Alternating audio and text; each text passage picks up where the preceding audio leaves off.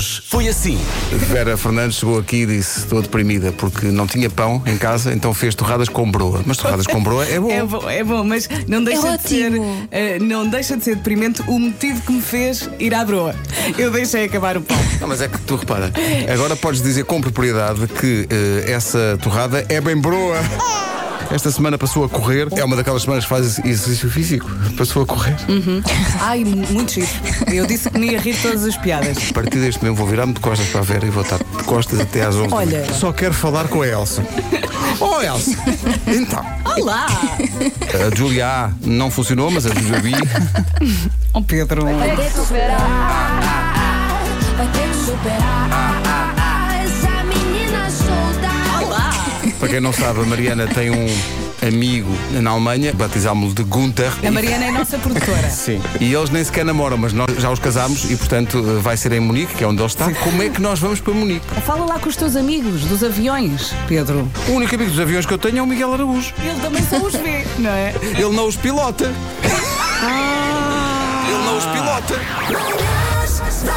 Comercial. Hoje foi assim. Na Alemanha há um restaurante que, para manter a distância social, vocês acompanhem-me nisto, o que é que fez? Quando os clientes chegam ao restaurante, eles dão-nos um chapéu que é feito com aqueles chouriços de natação. Vocês estão a ver? Aqueles chouriços Sim, das sim, Que ajuda a manter a distância. Que é para manterem a distância de segurança.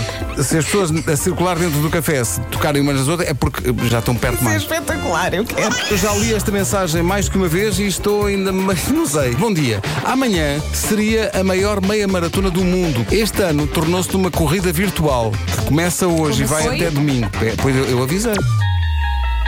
É preciso ter uma passadeira, é isso, em casa? Às 8 da noite, o meu marido sueco foi para a floresta e viu toda uma floresta encantada com raposas, lebres e veados. Chegou a casa às duas da manhã. Quando foi ao site da corrida, viu que tinha sido só o segundo a acabar. Agora está aqui meio a dormir numa reunião em Zoom. Daqui a pouco vou eu correr a minha. Eu não estou a perceber nada. Comercial. A minha avó, quando se casou, recebeu um galheteiro. Um galheteiro, Eu nunca mais me esqueci que maravilha. Pois a senhora não tinha onde pôr o cristal. azeite e o vinagre. Sim, sim. Não sei, mas na altura. Não, cristal era só o vinagre. Vocês viram o que eu fiz aqui? Ah, Vimos, Viram, assistimos viram. em primeira fila, Vinagre Pedro. cristal. Vinagre cristal.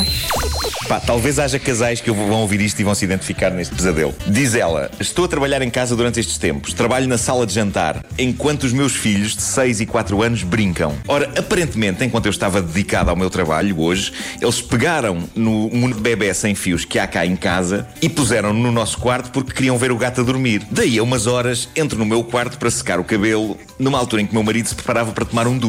Uma coisa leva à outra, assegurámos-nos que o som que fazíamos era relativamente baixo, porque nas nossas mentes os miúdos estavam ocupados na mesa da sala de jantar, mas na verdade eles estavam ocupados na mesa de sala da sala de jantar com o receptor monitor de bebê. Que bom, olha que sorte. De repente, ouvimos, diz ela, Ai o nosso filho de 6 anos dizer: Estamos a ouvir-te. Porquê é que estás a dizer ah, ah, ah, ah, ah? Eles deviam ter respondido: Oh filha, é porque a patrulha pata está pronta para a ação. Raider, senhor. Para salvar o dia. Das 7 às 11, de segunda à sexta, as melhores manhãs da Rádio Portuguesa. Portugal.